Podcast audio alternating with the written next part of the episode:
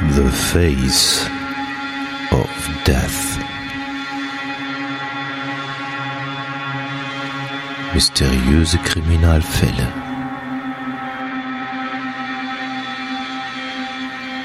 Der Podcast. The Face of Death.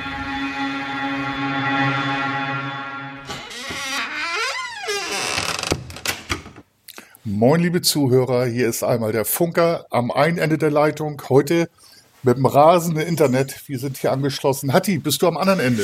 Ja, bin ich. Ja, rasend Internet. Ich lasse mich überraschen. es, es, es scheint zumindest zu laufen. Genau. Also auch parallel. Ich habe hier zwei Rechner äh, nebeneinander laufen und das geht. Und die Kinder können endlich wieder Netflix gucken, während du hier am Brabbeln bist. genau. Ich kann einen zweiten Rechner oder besser gesagt ein iPad noch laufen lassen, Dokument haben. Und wenn ich mal was nachgucken muss, kann ich das auch machen. Also schauen wir mal. Wollen wir den Tag nicht vom Abend loben, aber fühlt sich gut an im Moment. Ja, ist doch schön, ne? Ja, ähm, wir starten mit der zweiten äh, Folge der Manson Family. Ähm, ich habe gedacht, es gibt ein paar Rückmeldungen, so, weil es ein interessanter Fall ist, aber ähm, es kam zumindest in den Kommentaren irgendwie gar nichts, ne? In den Kommentaren nicht. Wir haben eine Rückmeldung über Instagram bekommen. Da hat ein Zuhörer, ich glaube, das war auch der Mario, der uns auch bei äh, iTunes bewertet hat, hat uns die Rückmeldung gegeben und nochmal auf äh, eine Dokumentation hingewiesen. Die habe ich da nochmal verlinkt. Also die Links sind nachher äh, doch sehr massiv und sehr viele aber eine Rückmeldung. Das ist vielleicht ein Sommerloch. Ja. Ich weiß es nicht. Das heißt, die Links vom letzten Mal, das heißt, ich kann die einfach jetzt nochmal unter die Folge unterpacken für die Shownotes. Äh, ja, dann habt ihr sie doppelt. Ja, dann denke ich einfach, ähm, wir fangen einfach äh, an mit dem äh, zweiten Teil. Wir haben ja im letzten Podcast oder in der ersten Podcast-Folge zur Manson Family erstmal so dieses ganze äh, Konstrukt äh, aufgebaut, wie äh, Manson äh, gelebt hat und äh, wie dann dieser Sekten waren oder wie man auch immer das bezeichnet. Sekte ist Sekte gewesen, ne? wenn man oder was, was oder Anhänger, keine Ahnung, wie das sich so aufgebaut hat. Und ja, wir steigen jetzt dann mal damit ein, was dann halt auch viele wissen, äh, es begannen dann ja die Morde. Und ich denke, der Funke erzählt uns erstmal, äh, wann war denn der erste Mord von Charles Manson oder seiner Familie? Da war Ende Juli 1969 und wie du schon ganz richtig gesagt hast, erstmal wird das Bild von Charles Manson gezeigt. Ein klein, kleiner Loser, also klein im wahrsten Sinne des Wortes, er war nicht sehr körpergroß, der aber durch Drogen und Manipulationstechniken es geschafft hat, Leute um sich zu scharren. Und jetzt haben wir das Bild gezeichnet, dass Gewalttätigkeiten losgehen. Und jetzt geht der äh, fangen wir an mit dem ersten sicher belegten Mord. Wie gesagt, du fragtest ja, das war im Juli 1969. Charles Manson hat nachgewiesenerweise nie einen Mord begangen. Das haben immer die Anhänger der Familie gemacht, der Family. Und äh, nach, sie haben natürlich auch mit Drogen gedealt, das hatten wir auch gezeichnet. Und da hat er sich, äh, gab Streitereien um kleinere Drogengeschäfte und äh, mit dem Musiklehrer Gary Hinman. Der hat zuvor teilweise in seinem Haus die Family-Mitglieder beherbergt. Auch das ist so eine Sache, haben im Bus gewohnt, dann haben sie sich ähm, da von vielen Leuten aushalten lassen, unter anderem ja auch von einem Mitglied der Beach Boys.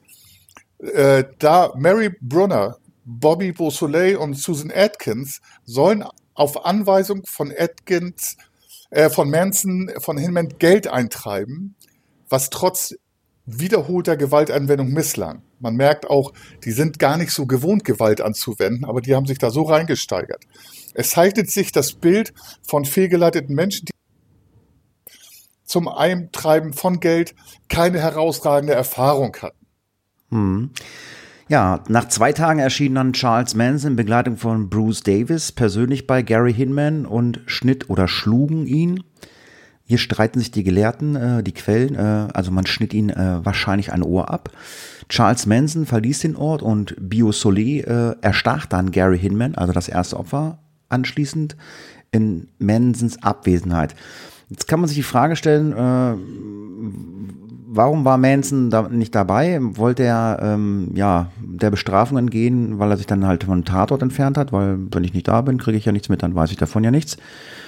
Ähm, der einzige Fakt ist halt, dass er vor der Tötung dann halt den Tatort verlassen hat. Die Mörder hinterließen in Hinmans Haus Blut an den Wänden, äh, also malten mit Blut an den Wänden äh, das Wort Political Piggy. Das politische Schwein, heißt es übersetzt? Ja, glaube ich, ne? Ja, so kann man das sagen. Also Political bedeutet einmal politisch, aber auch einmal im, im Sinne von Verhalten, also mhm. korrektes Verhalten, Political Correctness, ähm, erwartetes Verhalten. Und vielleicht hat man einfach, naja, ihn als Schwein dargestellt. Und das ist auch so eine Geschichte des Terrorismus zum Beispiel. Ein Schwein ist ein Tier und äh, Tiere kann man töten. Das sind dann keine Menschen mehr. Das heißt, da findet, fand eine Entmenschlichung statt und dann kann man auch töten. Kurz darauf wurde Beausoleil mit blutverschmierter Kleidung schlafend in Hinmans Wagen von der Polizei aufgegriffen. Wahrscheinlich voll mit Droge und Alkohol. Also der fährt mit dem Wagen des Getöteten vom Tatort weg, pennt dann wahrscheinlich im Drogen- und Alkoholrausch ein und die Polizei äh, trifft ihn dann. Zumal der Wagen war schon zur Fahndung ausgeschrieben, weil man da bereits Hinmans Leiche gefunden hatte. Beausoleil wurde wegen Mordverdachts der Untersuchungshaft zugeführt. Ja, wenige Tage später entsandte Charles Manson dann Susan Atkins, Patricia, Cranewinkel, Linda Kessebein und Charles Watson in das ehemals von Terry Melcher bewohnte Haus äh, am Chilo Drive. Terry Melcher wohnte allerdings zu diesem Zeitpunkt bereits nicht mehr dort. Mittlerweile hatten die, hatte die hochschwangere Schauspielerin Sharon Tate mit Ehemann Roman Polanski das ganze Anwesen gemietet. Ihre Freunde Jay Spring, Abigail Folger, Wojcic und, und Wojcic äh, Frikowski äh, und der zufällig auf dem Grundstück anwesende Steve Parent wurden somit zu Opfern der Familie. Ich entschuldige schon mal die ganze Aussprache, aber die Wörter sind echt nicht einfach. Die Manson Family drang in der Nacht vom 8. auf den 9. August 1969 in das Haus ein und ermordete die, die Anwesenden durch Schüsse und zahlreiche Messerstiche. Mit dem Blut der, wie gesagt, hochschwangeren Sharon Tate schrieb Susan Atkins das Wort Pig, englisch für Schwein, an die Haustür.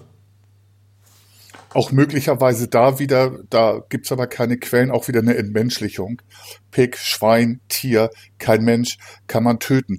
Da gibt's im Film Once Upon a Time mit Leonardo DiCaprio und Brad Pitt, wird diese Szene, äh, beziehungsweise die Tötung, wird krass nachgestellt. Also äh, interessant, gruselig beschrieben, wie, wie dumm die Menschen eigentlich waren. Auf jeden Fall, jetzt zitiere ich, in dieser Nacht schickt Sektenführer Manson vier seiner Anhänger in die Villa der 26-jährigen Schauspielerin Hollywood. Das Ganze ist aus der Presse.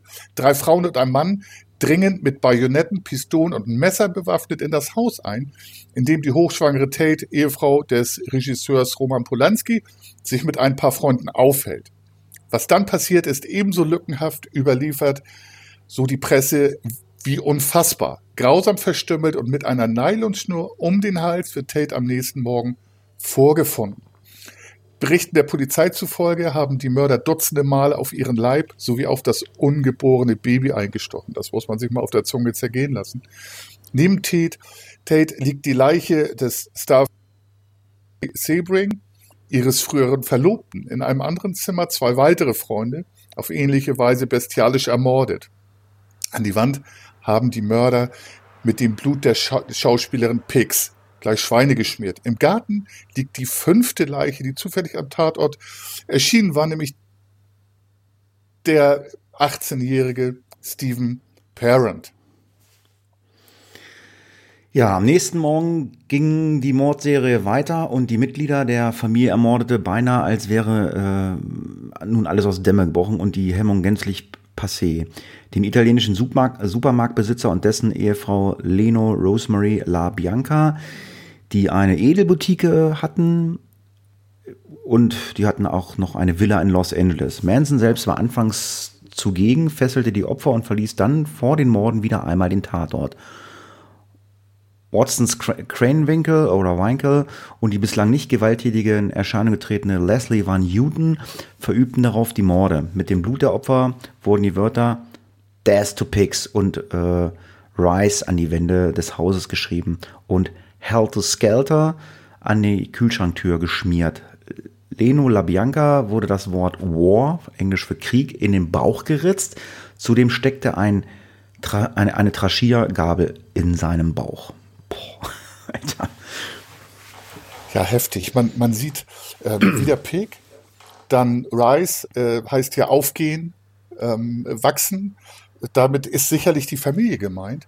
Und War, jetzt geht der Krieg los. Und die haben schon fünf Leute ermordet, aber äh, beziehungsweise jetzt schon sieben. Äh, und jetzt zeigen sie dem, sag mal so, dem äh, Zuhörer, äh, Zuschauer damals auch noch an, jetzt geht's los und das ist wahrscheinlich auch eine Nachricht an die Polizei. Die fühlen sich unver die Morde in der Tate Polanski Villa und dem äh, La Bianca Anwesen wurden von der Polizei zunächst nicht miteinander in Verbindung gebracht und deshalb getrennt untersucht. Dass beide Tatorte in direktem Zusammenhang standen, wurde erst Ende Oktober 1969 klar. Susan Atkins saß wegen Mordverdachts im Fall Hyman im Gefängnis und erklärten zwei Mitgefangenen gegenüber ihre Beteiligung an den Tate-Morden. Sie gab damit sogar an und prahlte auch damit. In den Gefängnissen der USA waren es es gang und gäbe, dass Mitgefangene den Hafterleichterung versprochen wird, als quasi V-Leute eingesetzt werden. Das ist bei uns zum Beispiel so nicht legal. Ähm, wir haben auch schon in anderen Face of Death Folgen ja gehört, dass Taten so erst bekannt wurden. Allerdings äh, für Hafterleichterung lügen auch viele, aber hier scheint es wahr gewesen zu sein. Also Susan Atkins wollte schon mal ihren Hals bzw. Kopf retten. Ja, am 16. August, als rund eine Woche nach dem Mord, oder eine Woche nach dem Mord, wurden die meisten Tatbeteiligten, einschließlich Manson, auf der Spain Movie Ranch festgenommen. Tatvorwurf war allerdings nicht wegen Mordens, sondern wegen Autodiebstahl. Mansons vermutete der Stuntman Donald, äh, genannt Shorty Shia, der auf dem Span Movie Ranch äh, arbeitete, dass er die verraten hat. Nach der Freilassung Mansons und anderen Mitgliedern verschwand Shia Ende August 1969 spurlos, obwohl die Leiche lang nicht gefunden wurde, wurden mehrere Familienmitglieder wegen der Ermordung Shias verurteilt, darunter Charles Watson, Bruce Davis und Steve Dance Grogan, der im Rahmen seiner Resozialisierungsbemühungen erst Anfang 1977 die Ermittlungen dort äh, hinführte, wo sich Shees Grab, äh, Grab befand, nämlich in der Nähe von, von der Span Movie Ranch. Also man hat dann fröhlich weitergemordet, wenn man das fröhlich nennen kann. Ja, und da er sie verraten hat, äh, musste er dann wahrscheinlich sterben, der Stuntman. Genau, und daran sieht man ja auch wieder acht Jahre später. Ähm, die meisten Sachen kommen halt auf, solange viele Leute beteiligt sind. Aber auch hier war wieder Charles Manson nicht so in einem direkten Zusammenhang. Also er hat möglicherweise keine Hand angelegt. Man, man muss sich ja vorstellen, acht Jahre später, und ich habe zwar Grab geschrieben, aber er wurde einfach verscharrt. Irgendwo auf der Ranch haben sie den äh, eingebuddelt. Der Prozess gegen die Manson Family begann am 15. Juni 1970. Der Staatsanwaltschaft war es gelungen, das ehemalige Family-Mitglied Linda Kasabian davon zu überzeugen, als Kronzeugin gegen die Mitangeklagten aufzutreten. Sie war bei allen Verbrechen anwesend, hatte aber offensichtlich keines der Opfer selber getötet. Man konnte ihr im Falle der Kooperation eine Bewährungsstrafe anbieten. Das muss man sich mal vorstellen. Die kommt raus, wenn sie Kronzeuge ist. Ähm, auch das ist im Usus. Das heißt, viele Leute lügen natürlich auch, um einfach rauszukommen. Charles Manson wollte sich vor Gericht selbst verteidigen und jetzt wird es wirklich gleich spooky.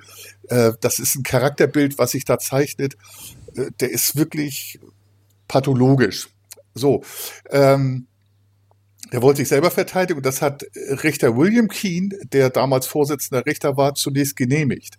Charles Manson überzog das Gericht allerdings noch vor Beginn der Beweisaufnahme sogar mit unzähligen Eingaben und Anträgen. Richter Keane revidierte deshalb seine Entscheidung und forderte Manson auf, einen Verteidiger zu benennen. Der hatte einfach keine Lust auf, ich sag mal, dies, dies amateurhafte und sich selbst darstellende Gebrabbel von Manson. Manson stellte daraufhin umgehend einen Befangenheitsantrag gegen William Keane, dem stattgegeben wurde von einem höheren Gericht. Zum neuen Vorsitzenden des Verfahrens ernannte man nun Richter Charles Older. Ja, am Freitag, dem 24. Juli, konnte dann die Beweisaufnahme endlich eröffnet werden. Als Charles Manson an diesem Tag vor Gericht erschien, hat er sich äh, eine ein Kreuz äh, auf die Stirn geritzt. Er behauptete, man verweigere ihm das Recht, sich angemessen und kompetent verteidigen zu dürfen. Das X auf der Stirn markierte ihn als Rechtslosen, wie das Gericht und damit die Gesellschaft offensichtlich äh, ihn sehen sollte. Am Wochenende schnitzten sich die weiblichen Angeklagten bis auf Linda Kessebein ebenfalls ein Kreuz auf die Stirn. Später änderte Manson das Kreuz zur, zur Swastika, das war dann ein Hakenkreuz, und tätowierte es sich. Mit diesem lief er mit der, äh, mit der bis zu seinem äh, Lebensende rum. Also hatte sich das dann, ja gut, Tätowierung ist halt äh, forever, wenn es nicht mehr wegmachen lässt. Ja, genau. Und vorher auch geritzt, also blutig geritzt. Ne? Das war richtig in der Stirn zu sehen. Und äh, es zeigt ja auch, ich meine, Hakenkreuz hat in den USA nicht so diese neuralgische Bedeutung wie bei uns, aber zeigt auch was, zeigt auch rechte Tendenzen. Und jetzt sieht man da einen Mann, der dafür gesorgt hat, dass äh, viele Menschen ermordet wurden, der sich jetzt als Opfer der Gesellschaft darstellt. Er ist sicherlich ein Opfer auch seines Umfelds und seiner Psyche, aber ein Opfer der Gesellschaft, das dann töten muss, das weiß ich nicht. Also in diesem Stil setzte sich der, Profess, äh, der Prozess auch fort. Öffentlichkeitswirksame Statements und Show-Effekte wechselten sich mit Störung ab. Also wer mal Filme gesehen hat, das war ein Geschrei und Gepöbel und die Verhandlungen sind auch mehrfach unterbrochen worden. Charles Manson rausgebracht worden, die, der Saal geräumt, aber in den USA ist in der Regel bei solchen Gerichtsverfahren die Öffentlichkeit zugelassen. In diesem Verfahren wurde also eine gewisse Action geboten. Während der Verhandlung befand sich Quellen sprachen von Herumlungern, beispielsweise die Mitglieder der Manson Family, die sich noch auf freiem Fuß befanden, vor dem Eingang des Gerichtsgebäudes und auf dessen Fluren. Also war ja so eher so Hippie-Richtung und äh, die haben da dann rumgelungert. Erkennbar waren sie dadurch, dass sie sich inzwischen alle nach Mansons Vorbild ein Kreuz in die Stirn geritzt hatten. Also was muss der Mann bewegt haben bei diesen Menschen, dass sie sich so äh, verstümmeln. Die Mitglieder der Manson Family campierten nachts vor dem Gericht und protestierten gegen das Verfahren und verlangten die sofortige Freilassung von Charles Manson und drohten ganz offen und unverhohlen mit Vergeltungsschlägen. Um den Drohungen etwas Nachdruck zu verleihen, liefen Mansons Anhänger mit Jagdmessern, die offen an Gürteln getragen wurden, herum. Das erinnert mich so ein bisschen an die QAnon und Corona-Sache und den Sturm auf das Kapitol. Ähm, man darf halt Waffen offen in den meisten Staaten der USA tragen. Da das Tragen einer solchen Stichwaffe in Kalifornien erlaubt war, konnte die Polizei nicht eingreifen und diese Provokation, die natürlich als Bedrohung wahrgenommen wurde, konnte somit auch nicht beendet werden. Ja, und normalerweise wäre diese ganze Gruppe äh, jeden Tag im Gerichtssaal anwesend gewesen, aber die Staatsanwaltschaft hatte sich mittels eines Tricks zumindest dieses Problems äh, entledigt. Die namentlich bekannten Mitglieder der Manson-Familie wurden als Zeugen vorgeladen und diese Vorladung auch zugestellt. Aufgrund der gesetzlichen Verfahrensregel war es Zeugen untersagt, vor ihrer Aussage Verhandlungen im Gerichtssaal beizuwohnen, um nicht die Aussagen anderer Zeugen zu hören. Ja, das macht ja auch Sinn, dass man äh, da hinkommt und seine Aussage trifft. Äh, ja, pfiffig. ja, pfiffig finde ich auch. Ähm, das wäre auch ein Schachzug, der in Deutschland möglich wäre. Weil das ist nämlich auch so. Vor einer Aussage als Zeuge wartest du draußen vor dem Saal, dann gehst du rein und danach kannst du bei vielen Verfahren, nicht bei allen, in den Zuhörerraum gehen. Ah, okay. Also das ist, ist kein abgeschlossener Raum, das ist äh, Stuhlreihen in der Regel hinter den, den Sitzen der äh, Angeklagten und dessen Vertreter. Es ging dennoch nahezu pausenlos im Gerichtssaal hoch her. Also ein Halali, was da war. Der Richter schloss aufgrund der andauernd massiven Störungen Charles Manson und die anderen Angeklagten mehrfach vorübergehend vom Verfahren aus. Das hatte ich ja gesagt. Und Ausschluss vom Verfahren ist, die wurden rausgeführt und haben sich da auch teilweise gewehrt. Konnten sie nicht, sie waren ja gefesselt, aber wurden dagegen den Widerstand rausgeschleppt.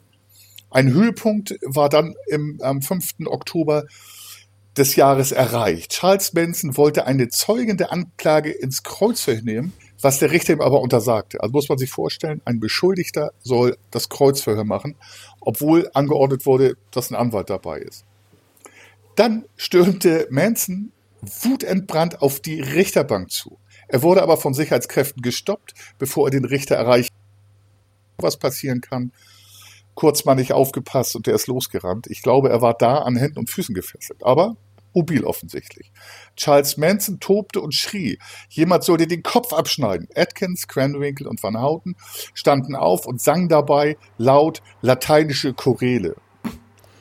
Also, äh, also Choräle, Kirchenlieder Ja, eigentlich, äh, die sie dann äh, sangen und ganz, ganz krasse Situation. Richter Olde trug von da an eine Pistole unter seiner Robe. Dass er aufgrund der potenziellen Gefahr, erinnern uns, dass sich einige Family-Mitglieder noch in Freien befanden, auch privat eine Waffe trug, ist ähm, überliefert, aber nicht gesichert. Ist aber nicht unwahrscheinlich, finde ich. Wo gesagt, kannst du von ausgehen. Ja, Charles Manson, der besaß einen unstillbaren Drang nach Aufmerksamkeit. Das merken wir ja so, wie er da im Gerichtssaal umher tobt. Und natürlich wollte er auch hier im Gerichtssaal am liebsten die Kontrolle über das ganze Geschehen behalten. Doch das Zinnober, den er, den er regelmäßig veranstaltete, diente wohl noch einem weiteren Zweck. Man kann spüren, mit welchem Kalkül Mansons seinen öffentlichen Auftritte inszenierte. So wollte Charles Manson sicherstellen, dass die Medien sich vornehmlich mit seiner Person beschäftigten und nicht etwa mit den Beweisen, die die Staatsanwaltschaft an, äh, zum Tage präsentiert. Ich meine, klar, er möchte auffallen und will immer eine Presse, aber ich meine, gut, wenn die Presse jetzt äh, nicht so viel über, die, über den Fall selber schreibt, über die Beweise, ich meine, ähm, das kann egal sein, weil äh, ich meine, die Fakten sind ja da und das Gericht muss ja dann entscheiden und das Gericht entscheidet ja nicht nach äh, Aussage der Presse, sondern nach Tatsachen. Ja, genau. Genau. Da wird man auch gleich erfahren, da hat er sich äh, günstig verrechnet, aber zum Glück auch. Möglicherweise ist das auch so, er hat ja einen Personenkult betrieben um sich rum. Er war ja der Wichtigste und ja auch der Heiland, ähm, der Erlöser, wie er sich selber nannt. Dieser Versuch ging für ihn aber nach hinten los. Der Richter hatte zu Beginn des Verfahrens angeordnet, dass die Geschworenen für die Dauer des Gesamtprozesses hermetisch von der Außenwelt abgeschottet wurden schlau gemacht, das hatten wir auch schon in anderen Folgen erzählt. Die sind dann in einem Zimmer und sollen möglichst diesen Auskontakt nicht haben. Das heißt, äh, weder Funk noch Fernsehen, Internet gab es ja damals noch nicht, ähm, noch äh, Druckwerke durften sie lesen. Das heißt, die sollten sich nur mit dem Fall und den Personen beschäftigen. Die Behörden brachten die Jury in ein Hotel, um diese von der Öffentlichkeit und von den Meinungsbildern zu verschonen. Die Geschworenen mussten dort 225 lange Tage fern von ihren Familien und ihrem sonstigen Leben ausharren. Damals ein Rekord in der damaligen US-amerikanischen Justizgeschichte. 225 Tage hat, muss, muss man sich mal vorstellen. Das sind mehr als sieben Monate.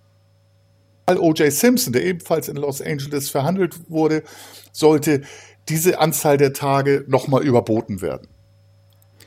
Ja, das ist vielleicht auch mal ein Fall. O.J. Simpson würde mich auch mal interessieren. Ich habe mich da nie mit befasst, aber vielleicht arbeitet der Funke ja mal den O.J. Simpson-Fall aus. da gibt es mit Sicherheit Ist auch was. notiert. Ja, ja. Das, der würde mich Gute mal Idee, interessieren. notiert. Ja. ja.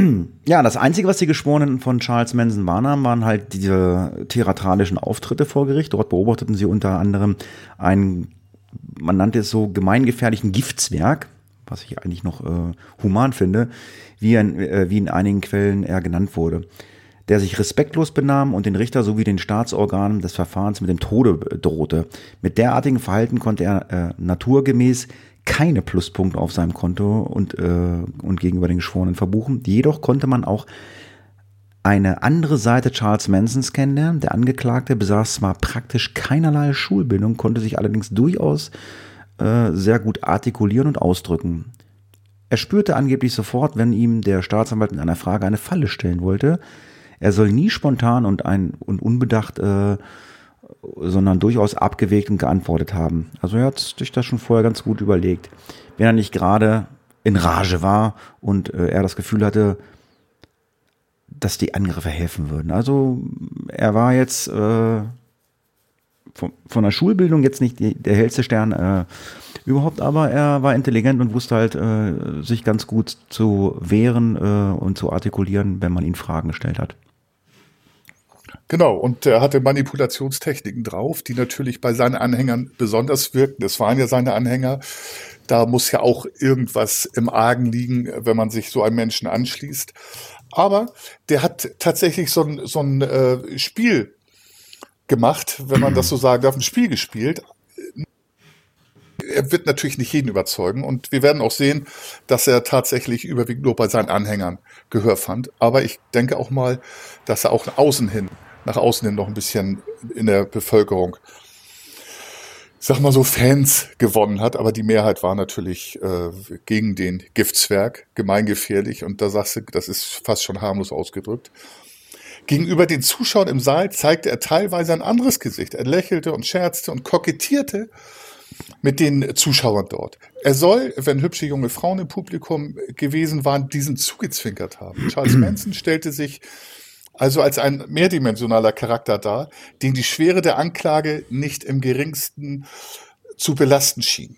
Ich, über diesen Menschen würde ich mich gerne tatsächlich mal mit einer Psychologin oder einem Psychologen unterhalten. Ähm, Julia Benecke, wenn sie uns hört.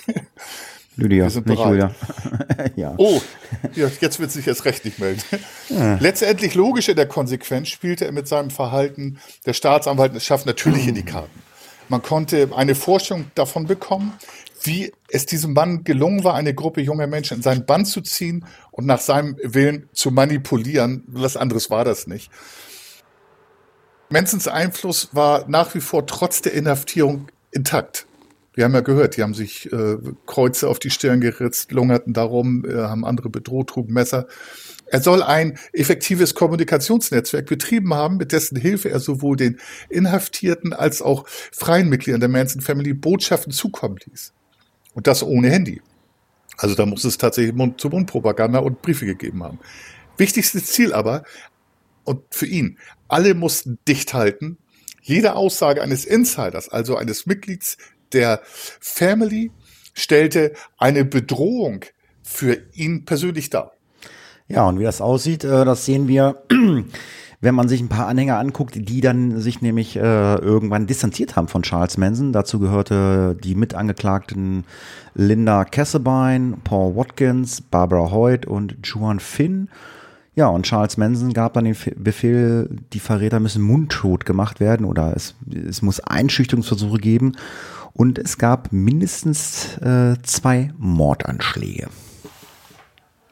Auch da sieht man wieder, ähm, er hat doch so viel Verstand, dass er nicht sagt, bringt die um, sondern macht sie mundtot. Das ist natürlich nichts anderes, aber er nimmt das Wort oder hat das Wort Mord nicht in den Mund genommen, tatsächlich nicht. Und es gab zwei Mordanschläge, ähm, beide zum Glück erfolglos. Die Beweisaufnahme der Anklage dauerte geschlagene 22 Wochen. Am 16. November 1970 ähm, war dann die Verteidigung am Zug. Also nach der Beweisaufnahme konnte dann erst die Verteidigung, wie gesagt, äh, fast fünf Monate später, fünfeinhalb Monate äh, ihre Sachen vorbringen. Doch die Anwälte verzichteten darauf, eigene Zeugen aufzurufen. Überrascht von der Taktik der Anwälte sprangen Cranwinkle, Atkins und Van Houten von ihren Plätzen auf und schrien, dass sie unbedingt eine Aussage machen wollten. Also auch das war ein Schachzug, wird gleich noch erklärt. Die Taktik klärte sich im Richterzimmer bei einer Besprechung mit den Anwälten auf. Die Angeklagten wollten bezeugen, dass nur sie und nicht Charles Manson die Morde geplant und ausgeführt hatten. Manson sei vollkommen unschuldig.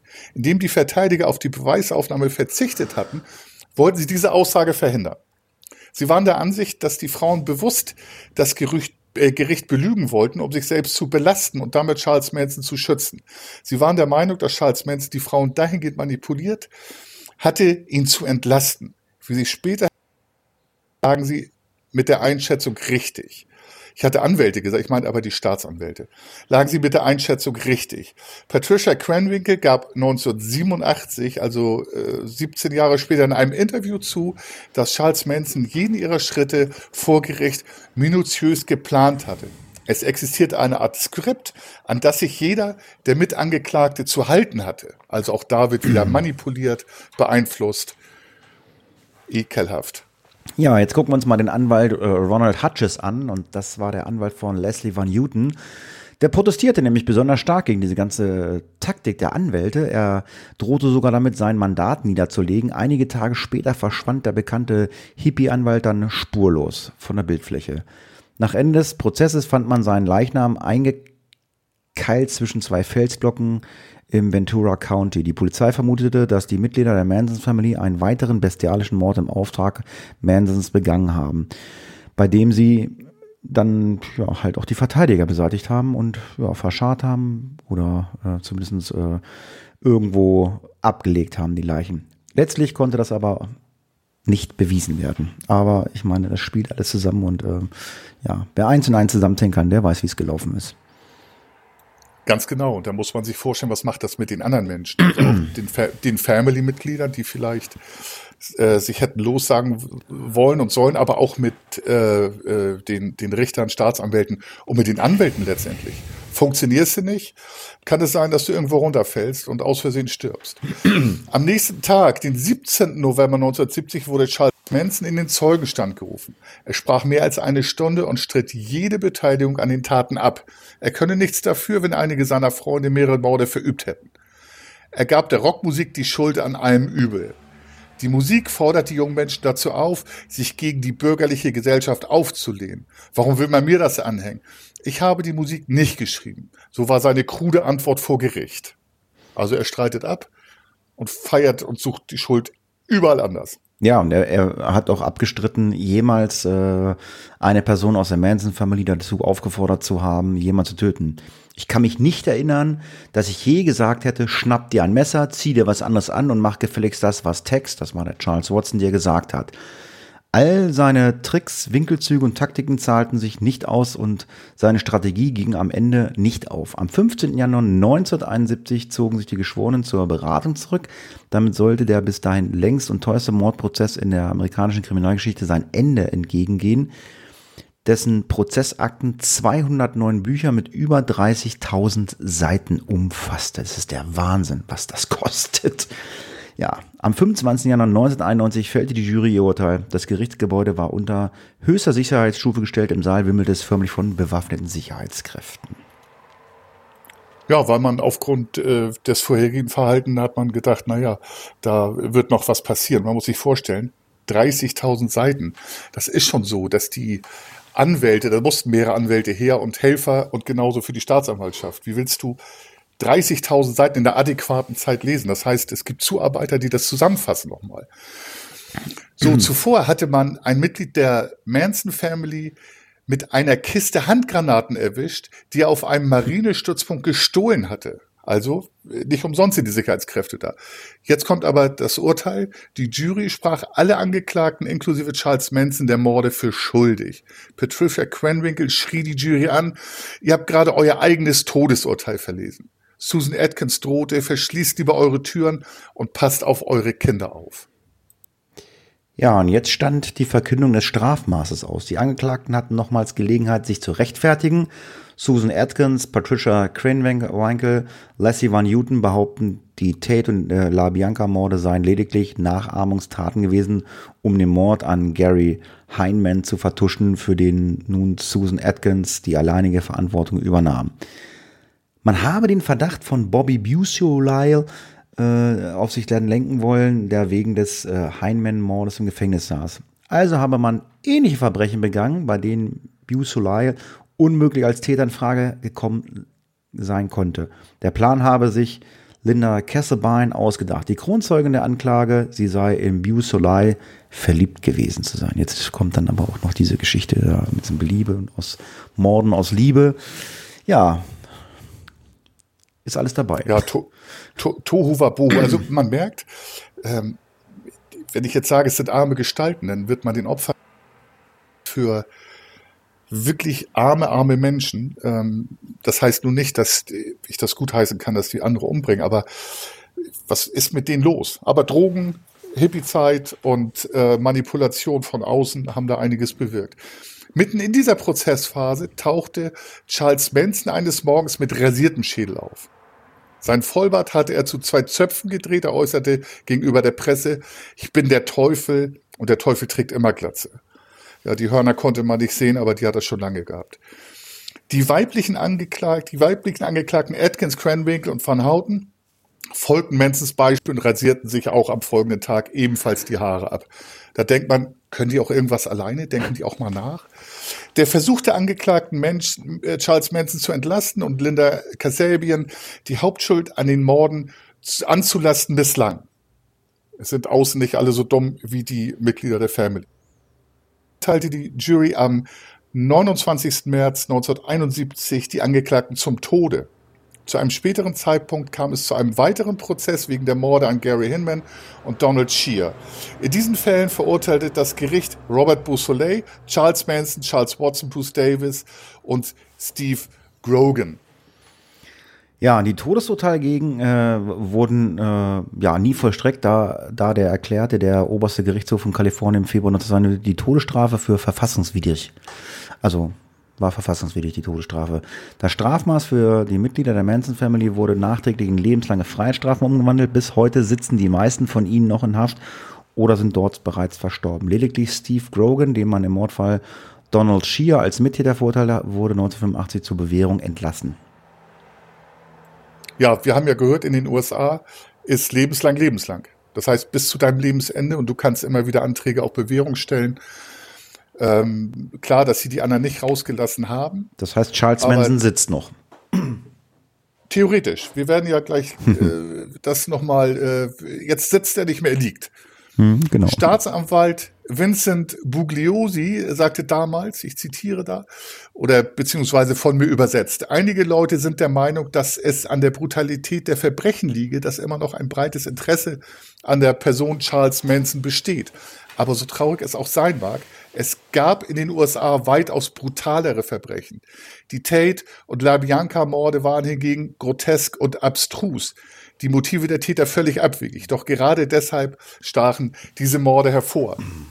Weiter hat er gesagt, Botschaften aus Beatles-Songs, die mit dem Blut der Opfer an die Wand geschmiert wurden, ähm, dann haben sie Bibelzitate auf, aus der Offenbarung der Johannes, äh, die von einer bestehenden Apokalypse kündeten und harmlose Kinder aus Mittelschichtsfamilien, die sich auf Geheiß eines Gurus plötzlich in blutrünstige Monster verwandelten. Ich habe dann immer äh, kurz gekartet. Weiter sagt er, Charles Manson unterscheidet sich mit Sicherheit deutlich von anderen Serien und Massenmördern. Er macht sich selbst nicht die Hände schmutzig, sondern ließ andere seine Fantasien ausführen. Bei selbsternannten Gurus mit hoher krimineller Energie treffen wir meist ein anderes Verhaltensmuster an. Am Ende treiben sie ihre Anhänger in den Massensuizid, um ihre Macht zu beweisen. Manson brachte hingegen seinen Treuergebenen dazu, Massenmorde zu begehen. Deshalb erinnern wir uns an ihn. Das Ergebnis, der Name Charles Manson, ist zum Inbegriff des Bösen auf der Welt geworden. Das sagte, wie gesagt, der Staatsanwalt Vincent Bugliosi. Die Medienberichterstattung führte dazu, dass Charles Manson gnadenlos überhöht wurde.